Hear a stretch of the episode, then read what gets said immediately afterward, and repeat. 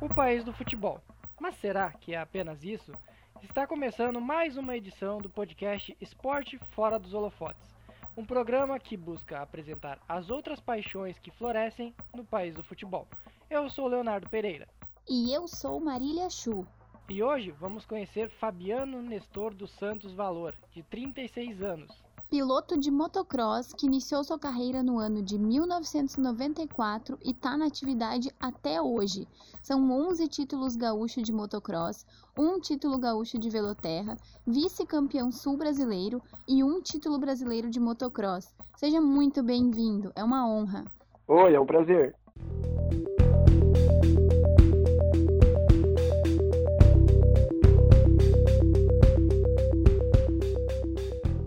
Fabiano, conta um pouquinho pra gente como que começou a tua carreira no Supercross, há quanto tempo tu já pratica esse esporte, o que te levou a essa categoria tão tão diferente, né, das categorias tão populares entre as pessoas. Bom, na verdade a paixão pelo motocross começou no ano de 91, onde teve uma Fenachim no Parque Nacional do Chimarrão, na cidade de Venâncio Aires, onde eu estava passeando com meus pais. Eu era pequeno, tinha em torno de 7 a 8 anos. E numa dessas passeadas no Parque do Chimarrão, a gente notou que tinha barulho de moto, onde estava havendo uma competição de moto. E desde lá foi a primeira, amor à primeira vista. E eu pedi para meu pai, quando ele tivesse condições financeiras, de me dar uma moto. E aquele dia ele me prometeu. E eu, com oito anos, sete a oito anos, eu nunca mais me esqueci do que ele me falou, que quando ele tivesse condições, me daria uma moto. Só que se passou-se um a dois anos e eu não tinha ganhado essa moto. Só que eu nunca tinha esquecido, eu nunca pedi também. Sempre foi meio tímido, nunca pedi nada a meus pais. E um certo dia eles notaram que eu estava muito triste, chateado, e eles me questionaram o que estava havendo comigo. E aí foi onde eu falei com meu pai que ele tinha me prometido uma moto e nunca tinha me dado. Então, uh, prontamente ele foi lá numa loja a gente foi ver como é que funcionava as motos, como é que fazia para comprar, e ele adquiriu uma. E aí foi no ano de 94 onde eu comecei a praticar esse esporte e nunca mais parei. E o que te levou a querer praticar esse esporte? Tu viu acontecendo a ação, né, lá na Fenachim? Isso te causou, assim, te despertou logo uma paixão de cara? Sim, foi como eu te comentei. Uh, foi amor à primeira vista. Uh, porque na minha família ninguém uh, praticava esse esporte até porque naquele tempo uh, era um esporte meio caro, então as coisas não eram tão fáceis, porque eu venho de família humilde. Se possível, de forma breve, como funciona o Supercross? O que, que é o esporte? Bem, o motocross é um esporte praticado por motos nacionais ou importadas num circuito feito e construído com obstáculos, com rampas. E as, existem as categorias que são definidas por idade dos pilotos, desde os mais jovens até os mais idosos, onde tem, começam hoje em dia a competir com 4, 5 anos, e conheço amigos meus que competem até os 70 anos de idade. E no que consiste o, o supercross, assim? Quais são as manobras? É diferente do motocross, né? Verdade, existem essas duas modalidades, na qual eu já participei e fui campeão gaúcho nas duas. O motocross é em pistas mais naturais, em circuitos maiores, e o supercross é o contrário, é em circuito construído com áreas bem pequenas, onde tem muito obstáculo, onde as pistas têm variações de 500 metros no máximo, onde é praticamente como se fosse uma arena. Então é muito obstáculos e bastante salto. Eu acredito que isso requer muito treinamento, né? Conta um pouquinho sobre a tua rotina de treinamentos, é, com, com que frequência tu faz, quantas vezes na semana, por exemplo, como que é essa dedicação, se mudou alguma coisa do começo, por exemplo, de quando tu começou nessa, nessa categoria, né, para agora. Mudou essa rotina de treinos? É bem como tu comentaste. No início, quando eu comecei a competir, era mais um hobby. Então a gente ia só nas competições. Ao decorrer da carruagem, uh, e as coisas foram ficando mais sérias, uh, e eu comecei a me destacar mais em nível estadual e nacional, aí eu tive que aprimorar minhas técnicas, porque eu não tinha ninguém para me ensinar, meus pais nunca participaram disso. Então eu tive que aprender sozinho. E então a gente começou a treinar muito e na verdade o, um dos anos que eu mais me destaquei foi a partir de 2006, onde eu comecei a praticamente a viver desse esporte. Foi um uh, como se era minha profissão. Então eu vivia disso aí. Uh, até 2013, que foi o título de campeão brasileiro que eu uh, busquei, Aí depois eu encerrei a carreira, agora mais é por hobby mesmo. Existe alguma alteração na, na rotina para manter a forma durante o período onde tem competições, ou até onde tu tem mais treinamentos, ou o esporte não depende tanto assim do físico para tu ter que alterar a tua rotina? Hum, não, na verdade, na minha opinião, eu acho que é um dos esportes que mais se exige da, do condicionamento físico, porque as provas independente do motocross ou supercross, variam em torno de 15 até 30 minutos. Então as baterias têm durações de 15 ou 30 e na, nas pistas com muito buraco, isso exige muito do piloto. Então, um treinamento durante a semana é inevitável, tem que se treinar muito e mediante também a outros exercícios como academia, natação, ciclismo, para agregar na questão da preparação física do atleta. É, algumas vezes tu deve ter escutado a frase: "Bah, isso é um esporte para maluco". Como é conviver com esse risco de possíveis acidentes? Tu já pensou em desistir em algum momento? Alguém da família ou amigos já te pressionou para para parar por ser muito arriscado? Sim, essa frase eu escutei muitas vezes na minha carreira. É verdade. Uh, mas muitas das pessoas que acabam comentando isso uh, não sabem do que, que se trata por causa que ali existe um atleta que está bem condicionado, com equipamentos adequados, com uma moto adequada, onde é possível fazer essa prática só em locais uh, apropriados e não em rua, entende? Então é um esporte que ele tem suas, suas condições de, de, de exercer sem muito perigo. Claro que há risco. Inclusive eu já me machuquei várias vezes. Uh, durante toda a minha carreira eu tenho em torno de 7 a 8 fraturas mas não coisas graves. Uh, mas é inevitável de acontecer os tombos, né? Porque você anda numa velocidade muito alta e saltando obstáculos que podem chegar até 40 metros de comprimento. E a tua família sempre te apoiou nesse teu sonho? Sim, a minha família me deu todas as condições possíveis nas condições deles e de um certo momento daí eu comecei a me virar sozinho, correndo atrás de patrocínios, uh, uh, enfim, Uh, na verdade, esse esporte específico no Brasil ele não é muito valorizado, infelizmente. Então, não se tem muito retorno. Então, tu vai sempre ter que depender ou das condições familiares ou tu tendo uma profissão para agregar nas condições financeiras, por causa que tu não consegue se manter só do esporte. A gente sabe que ele é menos midiático, que, uh, por exemplo, praticamente não tem cobertura da mídia, não, não passa em TV, em, em rádio, na internet. Mas de onde vem esse incentivo para a manutenção das participações? Tu já disse que talvez tenha que ter um trabalho, um trabalho, eh, digamos que comum, para pegar e praticar o esporte. Mas tem algum incentivo governamental, alguma marca que patrocina o, ou já te patrocinou em algum momento? Existe, os patrocínios existem, mas são muito pouco para tanto nível de pilotos adequados e, e, profissionais que existem no país. Então é uma rara exceção tu conseguir um patrocínio de alto nível para tu poder exercer é, como se fosse uma profissão. Eu tive essa oportunidade uma vez na, na minha carreira, que foi no ano de 2013, onde eu fui patrocinado pelas concessionárias Hondas do Brasil. Uh, mas foi uma exceção. É uma coisa muito difícil de chegar e abrir portas para chegar lá. E e é como eu estava te comentando, uh, tu vai ter que, infelizmente, tem que ter um outro, uma outra fonte de renda para tu se manter no esporte. Tu comentaste antes que acho que de 2008, né, ou de 2006 até 2013, tu conseguiu viver disso.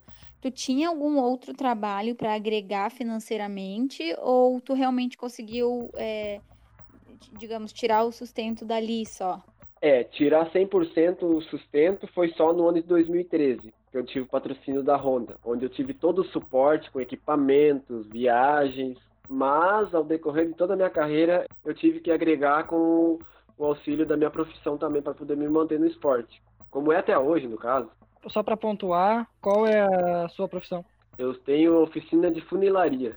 Pintura de auto, a pintura automotiva no caso. Fabiano, tu treina é, jovens que querem ingressar nessa profissão, nessa categoria do esporte? Como é que funciona? Tu é mentor de alguns? Sim, uh, na verdade, como eu havia comentado no, antes, uh, no meu tempo, lá por volta de 94, 95, quando eu comecei a competir, eu tive, tive que aprender sozinho, porque meus pais não, não praticavam esse esporte, a gente não conhecia ninguém que poderia dar um auxílio, então a gente demorou muito para chegar no alto nível. E hoje em dia tem essa possibilidade, assim como eu e outros amigos que são instrutor, uh, a gente costuma chamar que são coach, a gente acaba agregando na, nos jovens pilotos ou até em pilotos mais de uma idade maior, uh, auxiliando na, na, questão técnica uh, de pista, da auxílio das motos, para fazer com que esse tempo de evolução seja muito mais rápido e com muito mais segurança, né? Então, na atualidade, hoje eu tenho três alunos que eu treino uh, semanalmente e, e, é uma coisa bem bacana, porque eu continuo ligado ao esporte, agora de mais, mais agora de uma outra maneira. Além dessa questão de, da prática em si que tu ensina, da técnica para os mais jovens, alguma coisa de, da tua experiência mais, mais psicológica, mais de como até trabalhar com essa questão de, de talvez sofrer um acidente e depois não ficar mais abalado com isso? Alguma coisa mais psicológica, assim, tu passa para eles? Você tocou num ponto muito interessante, que para tu almejar e conquistar um título, independente se for um título estadual ou estadual ou até mesmo nacional, isso são vários fatores que você depende, né? Não é só a questão de subir em cima da motocicleta e achar que vai lá e vai ganhar uma prova e um título. Não é bem assim. Então isso é um conjunto, né? Então a gente acaba analisando todos os fatores que podem acontecer no decorrer do, do campeonato e então a gente acaba auxiliando nessa questão também, né? São, são diversos anos de carreira. Tu citou aí que em 2013 teve um patrocínio fixo. Qual o prêmio, qual a competição que tu mais te orgulha de ter conquistado? E qual também é aquela, aquela que ficou como maior decepção, que talvez tu tu acreditasse que podia ter vencido, ou que tu sempre quis participar e nunca pôde? Qual a tua maior, o teu maior orgulho na profissão e qual a tua maior, tua maior decepção? Olha, eu considero uma competição que eu participei em 2011, onde eu fui um piloto privado, condições próprias, com o auxílio de um amigo meu da cidade de Santa Cruz. A gente participou na cara e na coragem do Campeonato Brasileiro sem, sem muitos recursos. E eu acabei perdendo esse campeonato numa etapa em Santa Catarina, onde eu liderava essa prova. Uh, e na última volta quebrou o motor da minha moto, que é uma coisa que é bem comum também. A gente tem que saber aceitar que a gente está competindo com uma máquina e ela pode ter problema ao decorrer, né? E ali me frustrou muito. Eu tinha certeza, eu tinha treinado muito para isso, eu ia ganhar ele. Só que eu tive a infelicidade de contar com, com a quebra da moto. Mas ao mesmo tempo, eu costumo dizer que Deus é muito bom e faz no tempo certo. Porque depois desse momento aí, eu fiquei conhecido nacionalmente e foi onde surgiu o patrocínio de 2013 para participar das, da, da, da fábrica, da Honda no caso, onde era um objetivo desde criança, um sonho que eu tracei na minha vida, ser campeão brasileiro, tendo o auxílio de uma, de uma fábrica. Isso tudo aconteceu entende? Então, fui muito feliz por isso. Existe uma, um, um, ditado popular, uma galera, muita gente que comenta automobilismo fala que é o esporte individual mais coletivo que existe. Como é essa questão de trabalhar junto com uma equipe, como é depender de pessoas para para tu estar ali na pista, porque não é apenas, como tu disse, não é apenas subir na moto e, e correr, tu tem que ter um, um preparamento, tem que ter uma equipe ao redor de ti. Como é esse, essa relação com, com quem te ajuda nos bastidores? Sim, na verdade, tu comentou uma coisa que é bem verdadeira. A gente não ganha nada sozinho, mesmo sendo um esporte individual, que é a moto que entra dentro da pista, mas a gente depende de, de terceiros. Uh, e, e eu tive a sorte de, toda a minha carreira, contar com muitas pessoas que sempre estão me auxiliando, desde uma simples palavra, um gesto de, de incentivo de, bah, vai lá, tu consegue, tu merece, isso acaba te dando um ânimo a mais, né, um up. E tive a sorte também de contar com, com um mecânico que sempre está do meu lado, sabe? Que sempre me ajudou muito. Uh, então eu fui muito sortudo nessa parte aí. E lidar numa equipe, a gente acaba aprendendo muito, onde cada um faz a sua parte para a gente conquistar o objetivo total do grupo final do ano, né? Tu participa de competições atualmente ou tu atua mais mesmo como técnico, né? Como coach, como tu colocou antes? E quando, para complementar ainda a pergunta da Marília, e quando tu era profissional, tu atuava em quantas, em quantas competições por ano, em média, mais ou menos? Quando profissional, eu competia no estadual e no brasileiro, onde cada campeonato dava em torno de 10 etapas, então eu participava de 20 durante o ano. E respondendo à pergunta da Marília ali, eu, apesar de hoje estar com uma idade um pouquinho avançada pro esporte, eu continuo sim competindo, mas em campeonatos regionais, onde são mais perto da minha cidade, de Venâncio Aires aqui, até para questão do custo. E para mim não ficar afastado, é uma coisa que eu gosto muito, está no sangue. Então eu continuo competindo, mas em provas mais perto, mais regionais. E continuo também, é uma coisa que eu gosto muito, aprendi a gostar muito, que é de treinar pilotos. Tu, tu citou que a rotina de treinamento é, é importante, que é, mesmo que, que não tenha competições tão regulares, ainda tem que ter uma rotina para manter o físico. Mas já existiu um, algum momento onde tu pensou em desistir, não apenas por causa do físico, mas por falta de patrocínio, por falta de incentivo, por não ter financeiramente a oportunidade de continuar? Isso já me passou pela cabeça, e não foi uma vez, foram várias. Uh, porque, como eu te comentei, o esporte uh, a motor é, um, é, uma, é muito caro, onde as peças são caras, uh, tudo tem que, às vezes, acabar importando, porque não tem no Brasil. Então, isso acaba, às vezes, desanimando a pessoa, entende? Então, já me passou pela cabeça, assim, porque nosso país, infelizmente, o, no, no motocross em específico, não é valorizado. As federações que deveriam uh, ajudar em custos uh, e uma premiação mais porque a gente acaba se dedicando muito para conquistar os objetivos e a gente não, não tem esse suporte nem das federações, sabe? Para encerrar, então, uh, eu quero que tu deixe uma dica para quem quer começar a, a praticar o esporte ou para quem não não pode desistir desse sonho que tu que tu teve, que tu continuou que tu buscou ele mesmo com poucas condições, mesmo com pouca ajuda em diversos momentos. Deixa um, uma dica para quem começa a acompanhar, para quem começa a, a tentar praticar o esporte e para quem tem o sonho de se tornar profissional, ganhar competições que nem tu ganhou. Olha, o que eu poderia deixar assim de dica é que as coisas às vezes pode ser desanimador e não e pode ser não tão fácil, mas a gente tem que persistir se é o objetivo, se é o sonho da pessoa, em conquistar e almejar alguma coisa, a gente tem que correr atrás uh, e dar um passo de cada vez. O meu esporte ele é muito risco, é, qualquer um pode aprender, não é impossível, independente da idade. Uh, só que eu costumo dizer para os meus alunos que é, o aprendizado é lento, não é rápido. Os resultados vão demorar. A gente tem que ter persistência e, e, e e continuar, não desistir nunca, que, a gente acaba alcançando de uma maneira ou outra, a gente acaba alcançando.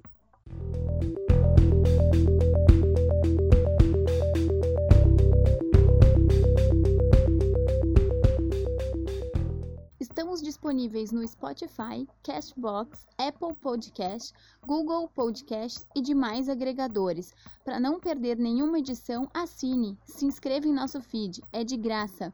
Até a próxima semana, com mais uma história de superação e de luta para continuar praticando o esporte.